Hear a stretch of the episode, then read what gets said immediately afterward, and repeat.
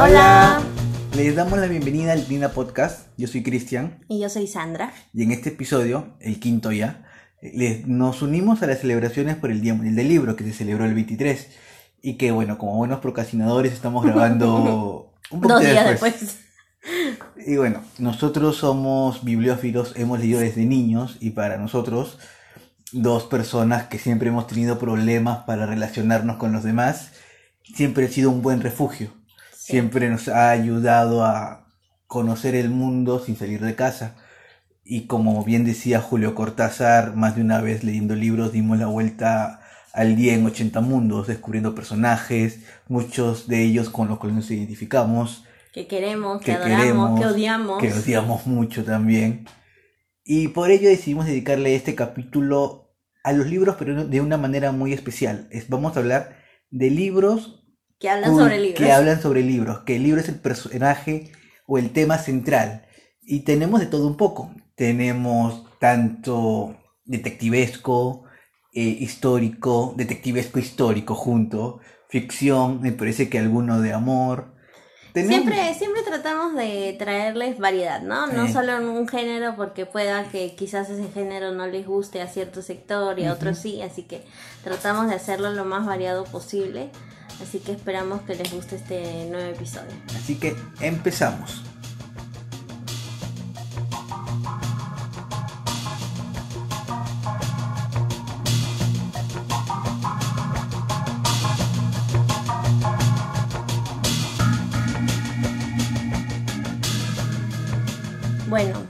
Comenzamos con Rialto 11 de la gran Belén Rubiano.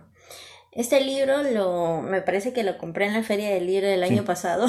Qué pena que este año no vaya a haber feria del libro, pero bueno, este, son medidas que ha tomado el, el Estado para poder asegurarnos nuestra seguridad Acertadas medidas. acertadas medidas. eh, lamentablemente, pues no, la industria del libro es una de las que más está sufriendo con esta situación.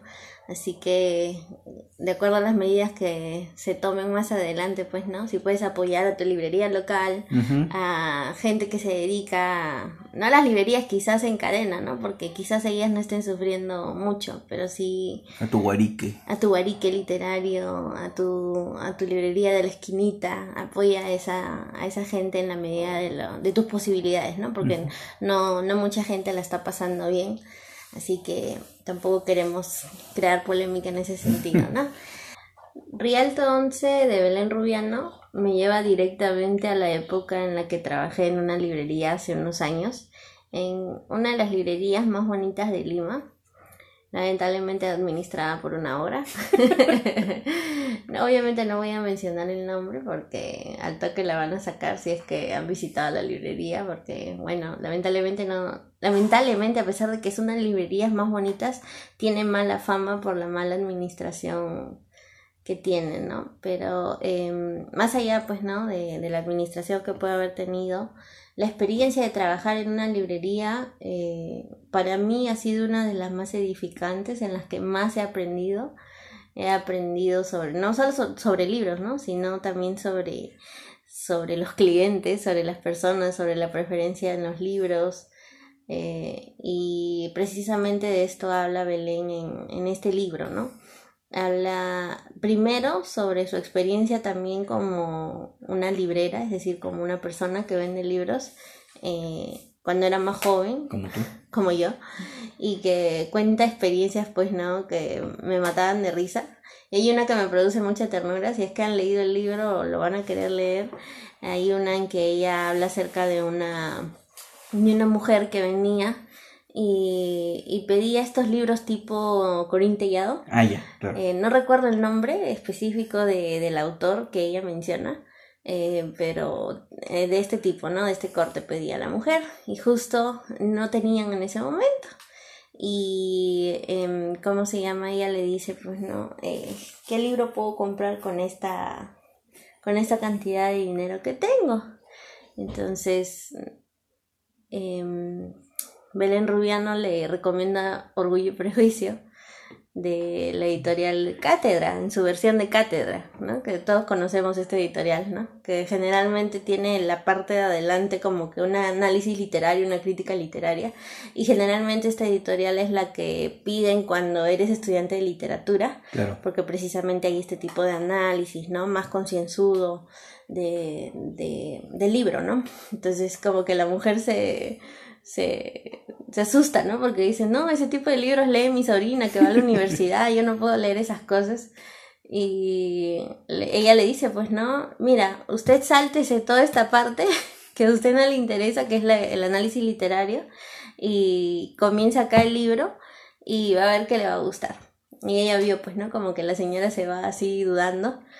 Y le dice, no, si no le gusta el libro, me lo trae después que lo termina, pero me lo trae cuando no está, no está la dueña de la librería, ¿no? Que me hacía acordar mucho a, a mi ex jefa. y, y bueno, como supondrán, la señora se enamoró de, de Orgullo y Prejuicio. Y me encanta, me encanta esa historia, ¿no? Porque a veces uno, uno tiene prejuicios respecto a lo que le puede gustar a una persona o, o no en base a su preparación, en base a sus estudios. Y no siempre es así, ¿no? La literatura es muy democratizante, ¿no? Es, es para todos. Le puede gustar a todo el mundo, ¿no? Entonces, este libro me parece que en ese aspecto eh, abarca muy bien, ¿no? Los tipos de clientes que hay, los clientes medio raros, los clientes medio loquitos, porque ya después de que habla de su experiencia como librera, habla de su experiencia como dueña de una librería. Pues ella compra una, una, una librería, bueno, alquila o compra, no recuerdo ahorita muy bien. Y, y pues no comienza como, como toda persona que empieza un negocio propio, ¿no? Con todas las expectativas de que vaya bien, que salga bien, y se encuentra con que hay algunas cosas que no tomó en cuenta, etcétera, ¿no? Pero todo desde, desde una visión muy irónica. Así que les recomiendo mucho este libro de Belén Rubiano si les gustan las historias de librerías, de anécdotas chistosas, les va a gustar, ¿no? Así que léanlo, no se lo pierdan. Ah, y lo tenemos en, en nuestras reseñas en el Instagram si es que quieren saber un poquito más del libro, si les ha picado la curiosidad. Si quieren saber qué librería trabajó Sandra, tiene una, una sección para arte. Solo por si acaso. es una muy bonita librería. Es linda. Es, es muy linda. Para mí fue una experiencia bien bonita trabajar ahí. Yo soy arqueóloga y muchos me criticaron por trabajar en la librería, pero me lo pasé por, por donde no me importa. y me gusta mucho trabajar ahí. Los libros con los que yo empiezo es Cómplices de Benito Taibo. Si bien es un libro medio juvenil, para mí es un, yo me lo leí en un día, es un libro muy bonito, es casi autobiográfico, en el cual habla sobre Julián, que es un adolescente mexicano, Benito Taibo es mexicano, que odia los libros, que porque siempre se los mandan a leer en el colegio, sobre todo con el, como siempre en el colegio, con te mandan a leer un libro de 300 páginas en una semana para Bueno, no te lo mandan en una semana, te lo dicen desde inicios del año y tú lo lees en una semana porque te da la gana, ¿no? Normalmente no, ah, por lo menos con el Colegio Nacional, era que te ma- mandaban a leer, por ejemplo, la madre me la mandaron a leer en julio y tenía que te dar mi reporte en agosto. Pero hay chicos que no leen, que no les gusta leer. Bueno, eso es es, cierto, eso es, es un cierto. martirio. Yo creo que es un problema de los colegios que... Exacto. que Es muy no- difícil. Ujú. Para- no te incentivan a leer y sobre y te mandan libros complicados, ¿no? Y eso es más o menos lo que habla, lo que habla el libro. Julián detesta leer porque no le han incentivado el, el, El el de amor los libros, el hábito de la lectura. Ujú. Y entonces cada vez que le mandan un libro leer es un martirio. y para su mala suerte le mandan a leer La guerra y la paz de Tolstoy, que si como sabrán es un libro creo que tiene mil páginas. Es súper gordito. Es súper sí. gordo, no es como It.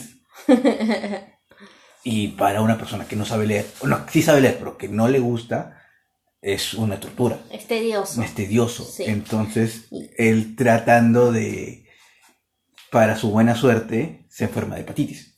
Para su buena suerte digo porque durante todo el tiempo que iba a estar enfermo, iba a tener más tiempo para leer. Claro. Sin embargo, su papá le deja un libro cortito de una historia de detectives, que es el sabueso Baskerville de, Ah, de Arthur Conan de Doyle. Arthur Conan Doyle, de Sherlock Holmes. Y él se enamora de ese libro. Y ahí nace su amor por la lectura. Cuando yo entrevisté a Benito Taibo, que es una de las cosas que más me gustaron cuando yo trabajé en un medio, él me hablaba sobre eso, ¿no? Me hablaba sobre ese incentivar el amor en la lectura, de por qué no leen los niños, y me decía, me hablaba mucho sobre San Harry Potter. Porque él decía que Harry Potter había hecho que los niños y los adolescentes volvieran a leer, se enamoraran otra vez de los libros. Sí, eso es cierto. Así Cristian me critique, yo también soy fan de Harry Potter. No soy muy fan de Harry Potter. Pero leí no lo he libro- leído, no puedes decir que no eres no me fan. gustó. Los demás libros no, No lo- leíste los- un libro, leíste un capítulo. Leí medio libro y no me gustó. Ya, dejémoslo así. Entonces, Ustedes pueden creer eso, yo no puedo creer que alguien lea Harry Potter y la piedra filosofal y no, no le guste. O sea, es imposible. Yo hasta el día de hoy lo leo en el baño y me sigue gustando. A mí no me gustó.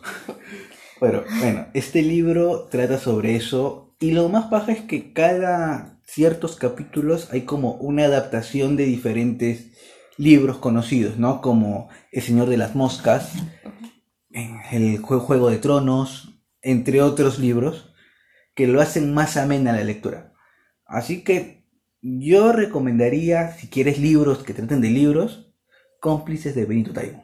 El siguiente libro que les voy a mencionar es Mi maravillosa librería de Petra Hartlieb, no sé si se pronuncia así, pero eh, básicamente eh, tienen la misma premisa de, de Rialto 11. A mí me gusta mucho. Cuando un libro habla acerca de librerías, lo voy a comprar. Así haya leído 100 libros sobre librerías, lo voy a comprar porque es algo que me hace sentir en casa.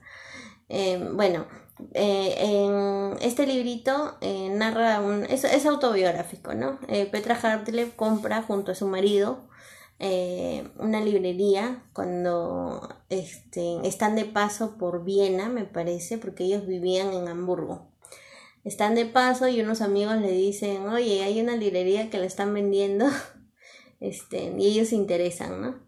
Y de la nada, porque ella ya tenía un trabajo en Hamburgo, creo que me parece que era crítica literaria, y su esposo trabajaba por una editorial. Entonces abandonan algo completamente seguro y se trasladan a otra ciudad con sus, bueno, se trasladan con uno de sus hijos, porque con la hijita menor me parece, porque el hijo mayor decide quedarse en Hamburgo y, y ya después se va a trasladar a, a Viena con sus papás donde han comprado una librería.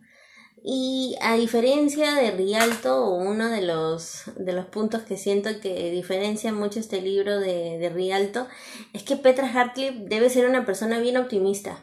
Porque en Rialto eh, me pareció una, ¿cómo decirlo? Eh, una visión un poquito más pesimista sobre ser dueña de una librería. o quizás más realista. no sé. Quizás es una persona que o- a mí me transmitió eso, ¿no? Que Petra Hartlieb debe ser una persona bien optimista y que ve el, ve el lado bueno a todo en su vida. Entonces es como que, ah, su madre, todo, todo lo bueno le pasa a ella, o tal vez tuvo un montón de suerte, ¿no?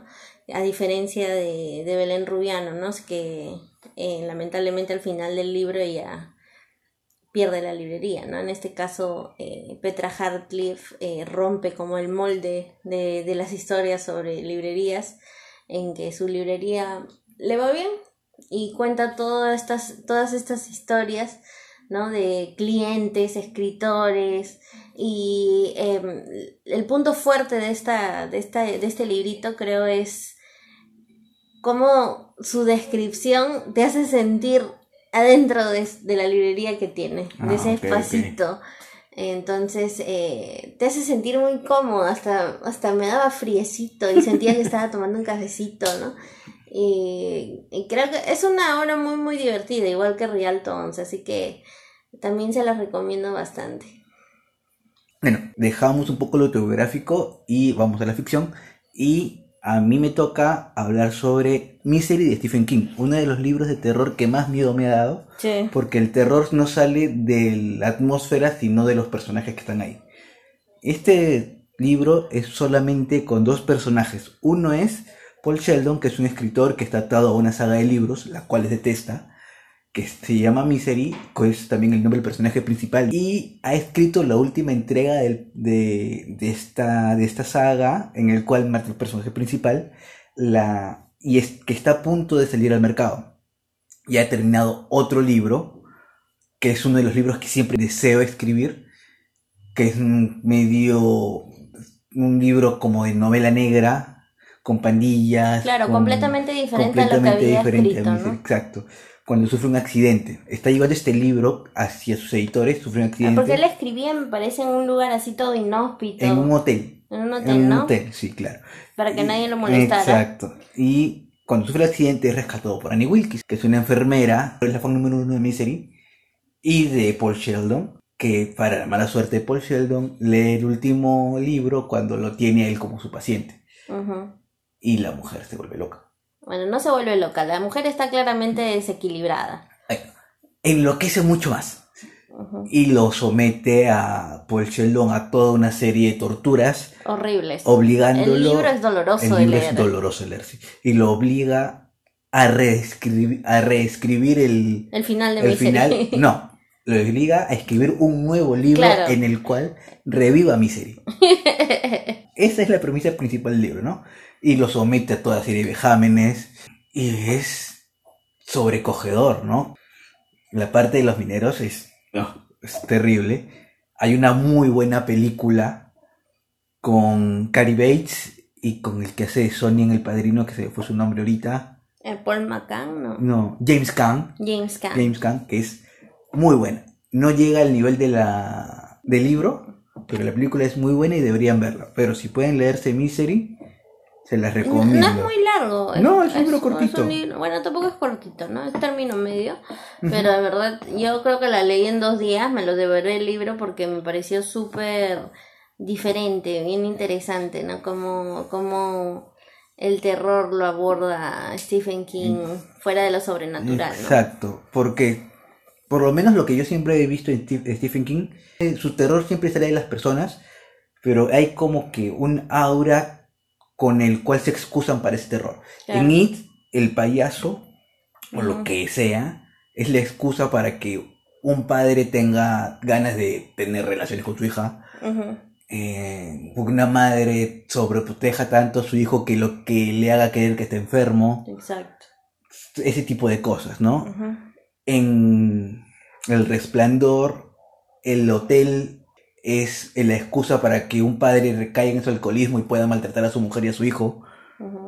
Ese tipo de cosas. En Claro. Misery no hay ninguna excusa. Es una mujer que está Está- totalmente desequilibrada y que quiere hacer todo lo que ella desee con tal de conseguir su objetivo, que es revivir a Misery. Y ahora hay un hombre que busca sobrevivir Como sea. como sea, ¿no? Exacto. Esa es la... La premisa, La y premisa. lo cual lo hace bien, bien interesante, ¿no? Y hacer un libro con dos personajes es muy complicado. Es muy difícil. Así que Denle una recomendación, oportunidad. Sí. Misery de Stephen King. sí, sí, quizás han leído a Stephen King y no les gu- Yo soy una persona que no disfruta mucho del terror. Eh, lo único que me he leído así de terror, terror que me ha hecho gritar, pues It, que me ha dado miedo. Eh, pero no soy de disfrutar mucho este tipo de literatura. No me leería otra vez It. Me da miedo. Eh, quizás Misery sea más del, del tipo de lo que buscan, ¿no? Así que denle una oportunidad. El siguiente libro que les voy a mencionar es Hosuki, la librería de Mitsuko de Aki Shimasaki. Este es un libro que yo no tengo en físico, es un libro que tengo en digital, porque aquí en Lima lamentablemente venden los libros de Nórdica bien caros. Y es un libro bien delgadito. Y no quería pagar 90 soles por un libro de 30 páginas. Casi como el libro del asteroide, ¿no? Sí, claro. Pero los libros del asteroide ge- generalmente son más gorditos. O sea, siento que al menos pues estoy pagando 20 céntimos la página, y aunque sea, ¿no? Pero bueno, este libro lo leí en digital y en verdad lo leí en cuestión de horas. Y es una, es una historia bien eh, extraña, pero también muy, muy bien contada. Creo que Aki Shimasaki tiene una habilidad para contarte las cosas y crear una atmósfera con los personajes, con el paisaje magistral. Eh, esta eh, obrita chiquitita, pero linda. Trata básicamente de una mujer que se llama Mitsuko y que ella tiene un hijo que se llama Taro. Taro es sordomudo, me parece. Y esta mujer vive en, eh, junto a su madre y su hijo y tiene una librería de lance. No sabía que era una librería de lance, pero una librería de lance es como decir una librería de viejo, ¿no? Donde vende libros libros de segunda mano, Un libros un guarique, un guarique literario, ¿no? Pero se especializa en filosofía, ¿no? Un día eh, se aparece en esta librería una mujer con su niña y es una mujer distinguida, hermosa, ¿no? Se nota que tiene dinero y viene a preguntar unos libros de para su esposo y entre los dos niños, entre Taro y esta niña, surge un vínculo al instante, ¿no? Y eso le resulta raro a, los, a las dos mamás. Y este Mitsuko, que es la dueña, pues es como que media renuente a, a entablar amistad con, con las personas. Eh, y en ese libro es uno de los factores que me gusta mucho es la construcción de los personajes femeninos. Hablan acerca de temas eh, como la maternidad, como la crianza de un niño discapacitado, ¿no? Los, Mm. digamos, los, los retos que uno tiene al ser mujer en una sociedad muy prejuiciosa. Sí. ¿no? Porque Taro es un niño no solo discapacitado, sino también es un niño mestizo. Es, No es japonés. es 100%. no es 100% japonés y pues en el contexto en el que describe la obra eso no está bien visto. Claro. Entonces es como que es doblemente castigado por la sociedad de alguna manera y todos estos temas lo hablan, ¿no? A través de la obra. Eh, y las vidas de estas dos mujeres están entrelazadas de una forma que uno no se espera hasta que se descubre como cinco páginas antes de que termine el libro. Pero como que ya lo va suponiendo, ¿no? Pero es un, es un libro bien interesante de leer y lo, recomen- lo recomiendo mucho para esta cuarentena porque es un libro muy rapidito de leer y quizás si, si ahorita te está costando, porque a mí al menos me está costando mucho leer libros muy largos, sí, sí, sí. Este, no sé, me siento como que muy distraída por cosas X o pensando en el coronavirus que voy a morir. Pero les recomiendo mucho este libro, es bien bonito. Si quieren leer, leer la reseña completa, búsquenla en nuestro feed de Instagram. Yo hablaré sobre una de las tres distopías máximas, creo que saben de cuál estoy hablando, Fahrenheit 451 de Ray Bradbury, que para mí es, si tenemos que hablar de las tres, es la, la tercera. Primero está Un mundo feliz. Un Mundo Feliz, segundo está 1984 y tercero está Fahrenheit. A pesar de que sé que muchos dicen que Orwell es mejor que Aldous Huxley, pero bueno, ese es otro- ese es otro tema. Es un tema de gustos. Ese así tema que- gustó. Eh, Fahrenheit trata sobre una sociedad distópica en la cual está prohibido leer. ¿Por qué? Porque leer hace pensar. Y el protagonista es Guy Montag. ¿Quién es Guy Montag? Guy Montag es un bombero. Pero los bomberos tienen una labor diferente a la que conocemos nosotros, ¿no? En lugar de apagar incendios, lo que ellos hacen es crear incendios quemando estos libros. Como la policía de la moral, si lo quieren llamar.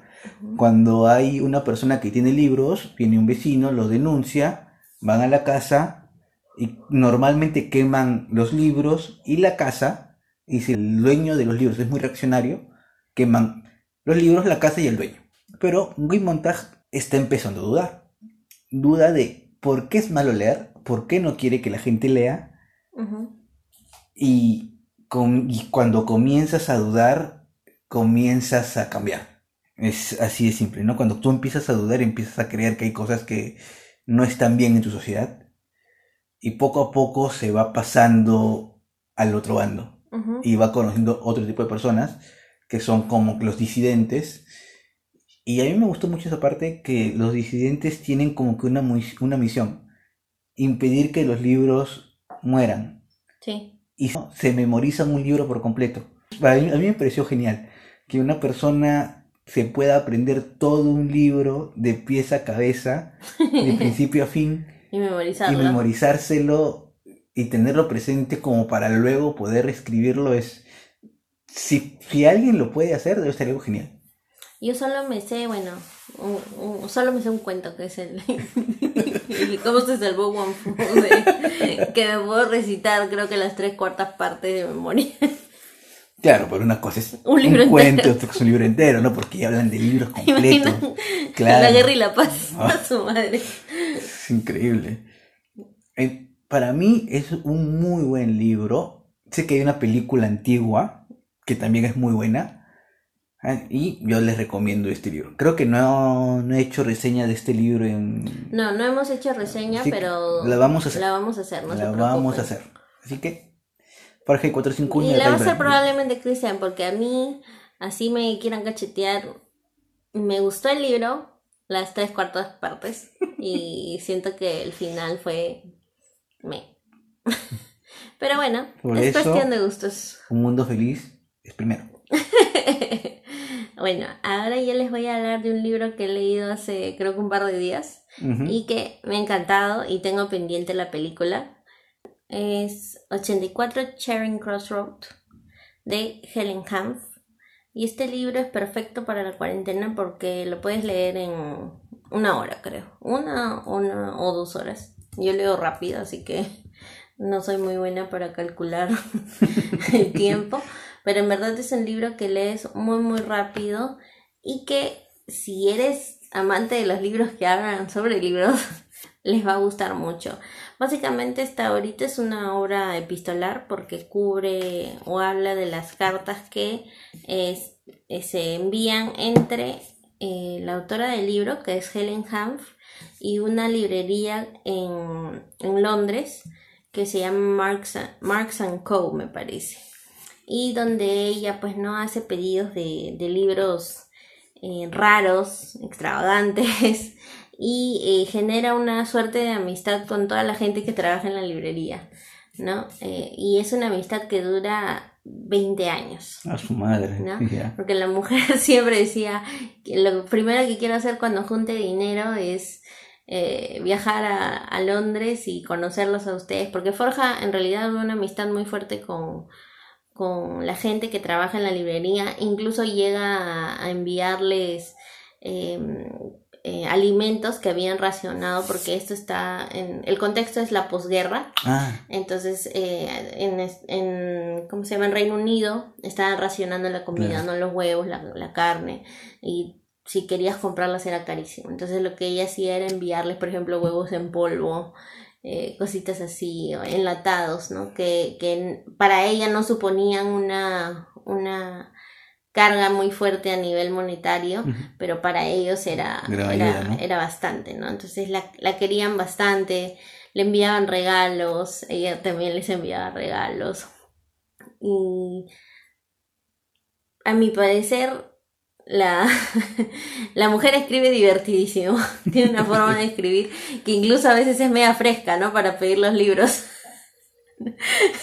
Yo me reí mucho, ¿no? Y cómo se nota, pues, ¿no? La, eh, no sé si, si es mi parecer o qué, pero siento que los norteamericanos son mucho más frescos que los, que los, este, británicos, en cuanto a las formas de, de, mm. decirlas porque no como cuando le responden de una manera muy formal muy no no no lamentablemente no tenemos este libro o tenemos este libro pero cuesta tanto y ella no y por qué no me lo envías sí sí es un pecado que no me hayan enviado el libro no si está cinco, porque en esa época hablamos pues no de 5 dólares, 4 dólares, peniques incluso.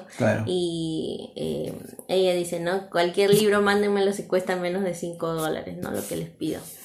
Y, y bueno, pues no, es, es, una amistad, como les digo, que continúa a través de estas cartas durante 20 años.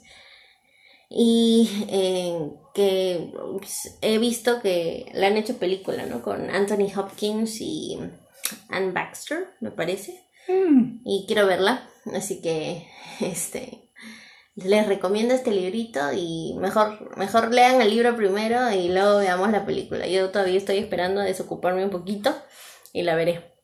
Pero léanla, no, no tiene pierde, es bien linda y si les gustan los libros que hablan de libros, les va a gustar. Bueno, Yo voy también con un libro que yo lo leí un poco escéptico al comienzo. Sandra me lo recomendó mucho, pero lo leí un poquito escéptico. Y es El ladrón de libros de Marco Susak. Y es un libro hermoso. Trata sobre Lizzie Miller, que es una niña alemana en plena Segunda Guerra Mundial, que es adoptada por una familia pobre que son los Hoberman. Su misión es ayudarlos a hacer sus labores diarias. Una de estas labores diarias es entregar ropa planchada y lavada a la esposa del alcalde de la ciudad. La esposa del alcalde, es, yo creo que sufre como una especie de depresión por la muerte de su hijo que murió en la guerra en Rusia. Claro.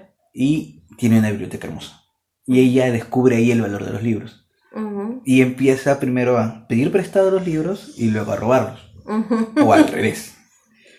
Por eso se llama la ladrona de libros. Lo interesante de esta historia es que tiene un punto de narración muy, muy curioso. Porque quien lo narra es la muerte. Sí. Quien lo narra es la muerte y lo narra desde una forma bien interesante. A mí me gustó mucho. A mí también. Y tiene, y tiene historias que son un mate de risa, como la de Roddy, Roddy Steiner, que es el mejor amigo de Liesel. Y que es fan de, que es fan de Jesse Owens. Como todos sabrán, Jesse Owens fue un atleta negro, afroamericano, que ganó todas las medallas del atletismo había así por haber en Berlín 36, que eran las Olimpiadas del Führer.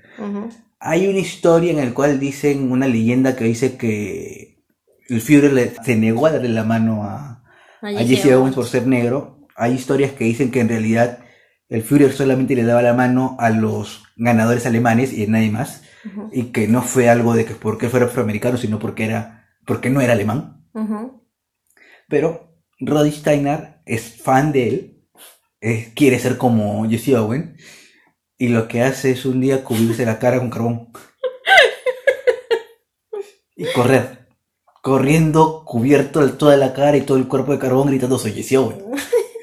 Pero imagínense, pues, ¿no? En un contexto de guerra, de las juventudes alemanas. Exacto. Donde, pues, ¿no? La razaria. Exacto, ¿no? Y donde un, niño que, por, lo, por la descripción del libro, representaba todo lo que era ser ario. Blanco como la leche y gringo, y rubio, corriendo cubierto de carbón, gritando soy Jesse Owens. Es, divertidísimo. es divertidísimo. Deben leer ese libro, es muy bueno, es muy bonito van a descubrir el gran secreto que tiene la familia Haberman en su sótano. Y son historias, son historia muy bien escrita por Marco Susak. Ahí me enamoró. Y la frase final del libro, que lo dice la muerte, también es para enmarcarlas. Para mí es una de las frases más bonitas que he leído junto con la de la invención de Morel. Así que, La ladrona de libros de Marco Susak, apúntenla. Y hay una película muy buena con Jeffrey Rush y con Emily Watson. Jeffrey Rush hace de Hans Hoberman, que es un personaje espléndido, amoroso, lo quieres. Emily Watson también es una persona, un personaje muy duro como su esposa. Tiene como un corazón de pollo. Como un corazón de pollo, sí. Es como esa mamá que toda es la vendura y que te pegas, es capaz de pegarte, pero si te pasa algo es capaz de dar la vida por ti. Sí, totalmente. Es muy buen personaje, muy buena historia. Vean la película, pero luego leerse el libro, porque no está tan a la altura del libro. Y bueno, el último libro que yo les voy a mencionar es Mendel, el de los libros, de Stefan Zweig. No sé si se pronuncia así, pero bueno. Eh, y lo voy a reseñar en algunos días, espero que pronto así que no se preocupen. Y este libro me gustó muchísimo. Bueno, no creo que es un cuento más que un libro, porque es muy, muy cortito. Me parece que yo lo he visto, yo lo he leído en digital, pero eh, me parece haberlo visto en, en la editorial Acantilado, como estos libros chiquititos que venden a este editorial. Y este libro me gustó muchísimo pues cuenta la historia de Mendel, en este caso así se llamaba el protagonista de esta historia, Em, a través de los recuerdos de, un, de una persona que lo conoció, ¿no? Y esta persona entra en un café y, y, no sé si a ustedes les ha pasado, ¿no? Que a veces entran a un lugar y cuando ya están en el lugar, ya están comiendo, dicen, yo estaba en este lugar antes. y comienzas a tratar de recordar y no te acuerdas. Y eso le pasa al narrador de esa historia donde pues no se acuerda por qué ese, ese café al, al que ha entrado no, no, no, no logra encontrar en los espacios de su mente, no logra encontrar por qué, por qué lo recuerda. Y se acuerda de Mendel. Mendel era un judío eh, de ascendencia rusa, bueno, era ruso y que estaba viviendo en Viena, me parece que está ambientada la, la obra, y es una persona que es una biblioteca andante. Al hombre, el hombre se sentaba en este café en una mesita que prácticamente la, la tenían apartada para él y venían eruditos, estudiantes a preguntarle sobre libros que no, que nadie más sabía o conocía o no conseguía, él lo conseguía, ¿no? Era como, como ese, ese librero que te encuentra absolutamente todos libros que parecen papiros, ese era Mendel, ¿no? Y el hombre tenía una forma de ser que se abstraía completamente de la realidad, no pasaba absolutamente nada alrededor suyo. Él leía y leía y leía y leía y lamentablemente esto hizo que no se diera cuenta que estaba pasando la Primera Guerra Mundial. Ah.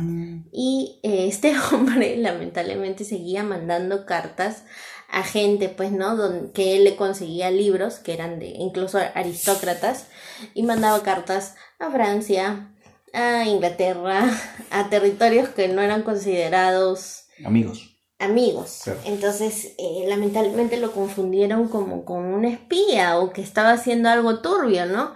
Y, y lamentablemente, pues no, al hombre lo, lo, se lo llevan.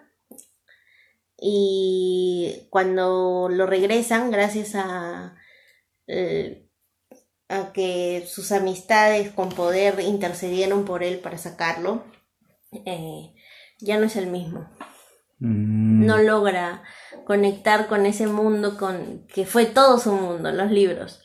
Por más que leía o le, decían o le preguntaban, ya no era el mismo, ¿no? El, mismo narrador describe, pues, ¿no? De que sus, sus, sus, ojos, su mirada ya nunca fue, nunca fue la misma, ¿no?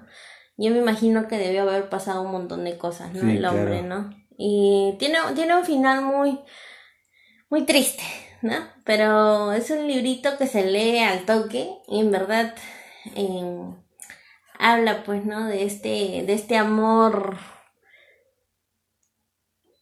¿cómo se diría? Este amor que no tiene fin por los libros, ¿no? Cómo, cómo te puede completamente abstraer y que no siempre es bueno, ¿no? En este caso, lamentablemente esa abstracción del mundo hizo que, que no se diera cuenta en el contexto en el que estaba y lo llevó a, a que pasara por la situación que pasó, ¿no? Pero igual les recomiendo leer mucho, mucho este librito. Bueno, mi último libro, antes de hablar con este libro, yo tengo que decir un par de cosas. Cuando yo estaba en la universidad, yo llevaba un curso que se llamaba semiótica en ciencias de la comunicación. Luego llevé un curso que se llamaba análisis de mensaje, todo en segundo año.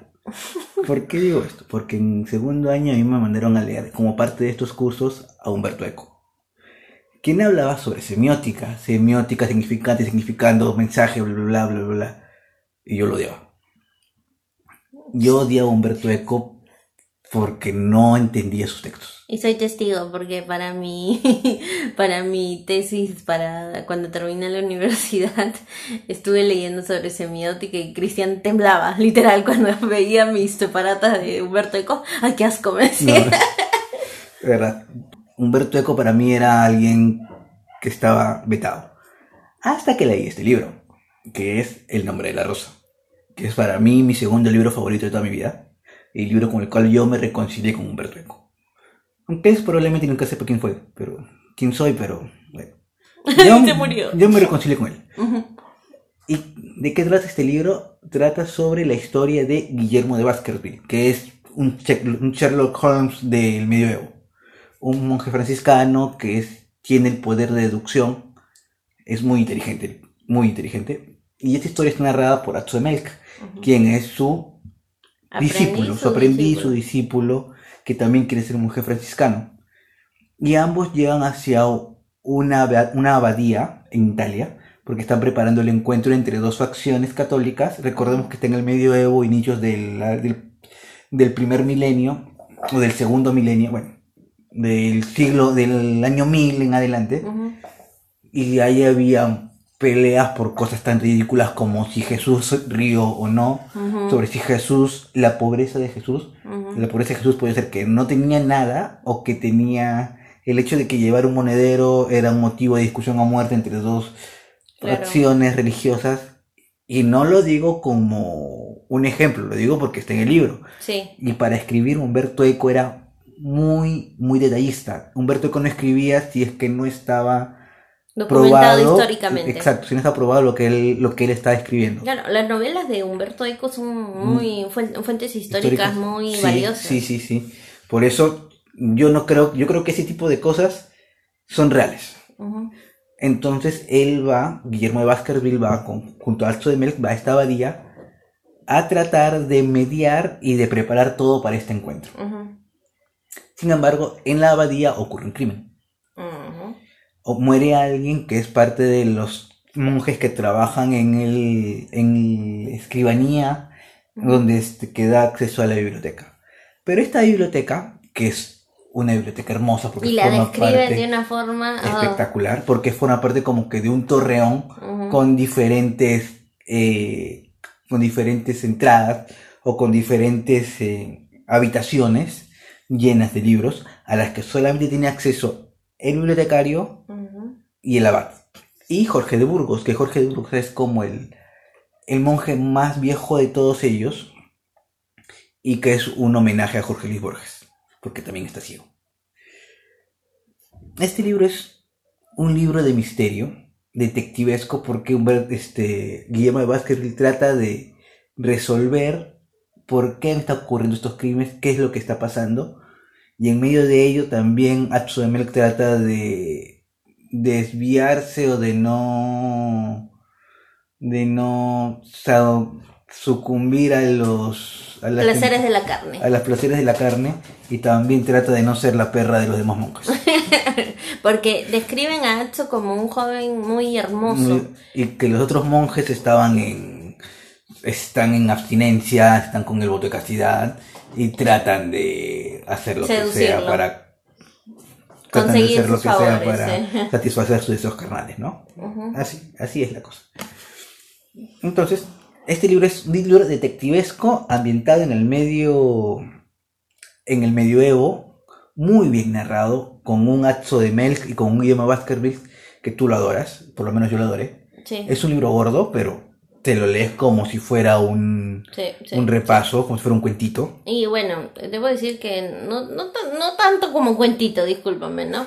Porque al menos yo, lo, bueno, yo lo leí con- cuando tenía como 15, 16 años y lo leí junto a un diccionario. Porque el hombre empleaba unos, unas palabras. Yo lo leí un poquito más, un poquito mayor. Ujú, Lo que sí es que tiene mucho texto en latín, lo cual también te habla mucho de la investigación que hace Humberto Eco. Tiene personajes, por lo menos para mí tiene personajes que son muy... que para mí han calado hondo. Uno de ellos es Salvatore, quien tiene la forma de, de hablar 10 idiomas y ninguno. Sí, Es un personaje muy, muy bien creado porque el hombre así hablaba tantos idiomas y fue tan torturado que empezó que cada vez que habla confunde el italiano con el español, con el inglés, con el francés, con el alemán y te crea una y te crea un idioma casi desconocido, ¿no? ujú, Y te habla sobre el- los que se creían Dios, los que se creían los nuevos Jesús, los que trataban de separarse de la iglesia. Es un libro que aprendes mucho también sobre la historia de la iglesia. Y hay una película del 86 con... Pésima. No es pésima, a mí me gustó. A mí no. Con Sean Connery, que es un muy buen Ah, Sean. Connery es muy, Muy buen Guillermo Pero. Christian Slater no tiene sentido ahí. El hombre tiene la cara más moderna del... Muy buen actor, pero no. Y para mí Ron Perlman hace un, Un Salvatore genial Salvatore. espectacular. Sí. Un Y tambiel el que hace de Jorge, no sé cómo se llama. Ah, el que es. Jorge Burgos. Sí, Y es inglés, no acuerdo el nombre, sí. Deben verse, deben leerse este libro. Ha salido también el año pasado una, Una serie. una miniserie con John Turturro como Guillermo, Baskerville. Y un chico inglés como, no me acuerdo bien su nombre, como Atso de Milk. Dicen que es muy buena, así que vamos a darle una oportunidad. Pero yo quería terminar con El nombre de la rosa porque para mí es el libro que demuestra el amor por los libros ¿Y cuán lejos puedes y llegar? cuán, cuán lejos puede llegar por los libros, de por qué es importante leer y por qué hay muchas personas que prefieren ocultar los libros. Sí, porque los libros son conocimiento y a veces hay gente que quiere manipular ese conocimiento o no dar a conocer ese conocimiento porque va en contra de lo que ellos piensan. Entonces, es discutible, ¿no? Exacto. Así que, ya saben, el nombre de la rosa. De Humberto Eco. La película, si quieren verla, y la miniserie, que supongo que la encontrarán por algún huequito en internet. Ustedes ya saben dónde. Bueno, ustedes ya saben, gracias por escucharnos. No le voy a decir eso de que si no sales de la cuarentena leyendo un libro no tuviste tiempo o ganas, porque me parece una estupidez. Pero si pueden leer un librito para entretenerse, para liberarse Siempre las es una buena leer siempre- un libro, ya sea que, que estés en cuarentena o no. Así que no, tampoco no se sientan culpables si es que no han leído nada. Sí. Pero les queríamos traer estos libros que tratan sobre libros y quizás de alguna manera pues no los pueda entretener en esta cuarentena que aquí en Perú al menos se ha prolongado Hasta otras 10 dos mayo. semanas más. Y bueno, tenemos más tiempo que, Más que tiempo matar. que nunca, sí, exacto. Así que muchas gracias por escucharnos. Y recuerden que leer es resistir. Exacto, como decía Benito Taibo. Exacto. Chao. Chao.